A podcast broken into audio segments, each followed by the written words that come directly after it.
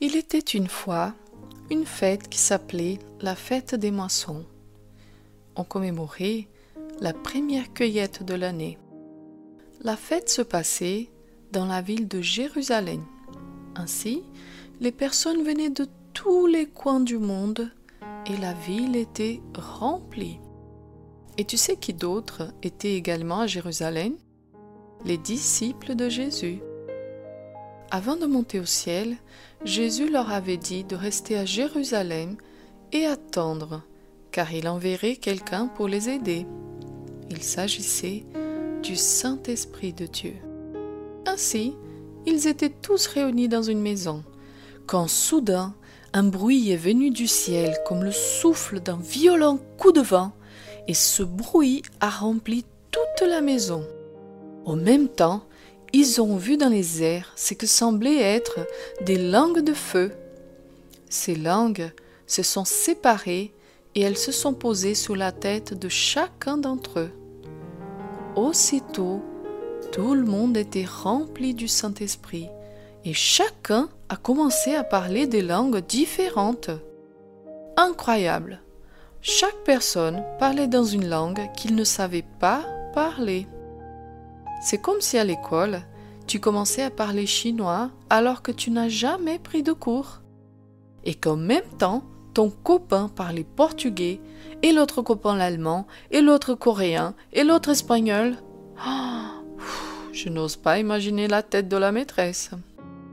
Eh bien, c'est ce qui s'est passé ce jour-là avec les disciples de Jésus. Ce qui était bien curieux, c'est que malgré le fait que chacun parlait dans une langue différente, tous disaient le même message et parlaient des choses merveilleuses que Dieu avait fait. Cela ne venait pas d'eux, c'était l'action du Saint-Esprit qui venait de recevoir. Dehors de la maison, il y avait des Juifs venus de tous les pays du monde. Quand ils ont entendu parler du gros bruit, ils sont tous venus en courant curieux de voir ce que s'est passé. Et telle était leur surprise. Ces hommes sont tous du même pays Comment nous pouvons comprendre ce qu'ils disent dans notre propre langue? Et les gens se posaient des questions.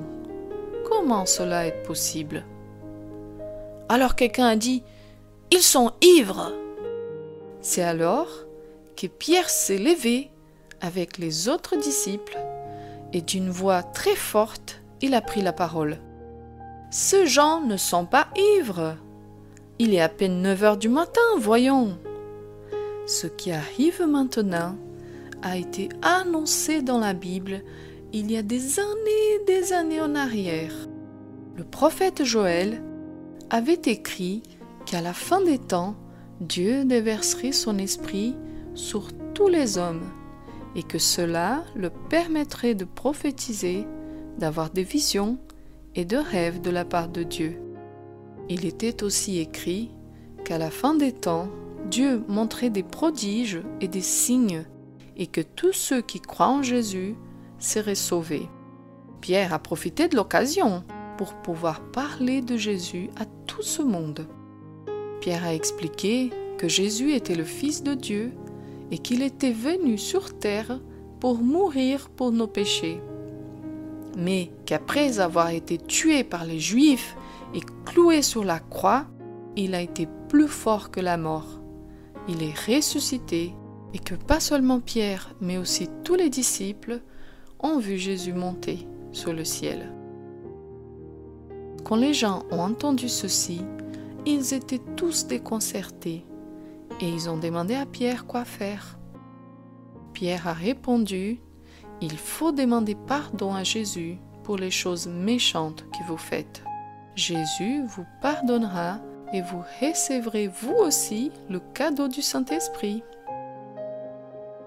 Toi qui es devenu ami de Jésus, tu as reçu le Saint-Esprit dans ton cœur et le Saint-Esprit te donne une force, te donne du courage, de l'amour et de la sagesse.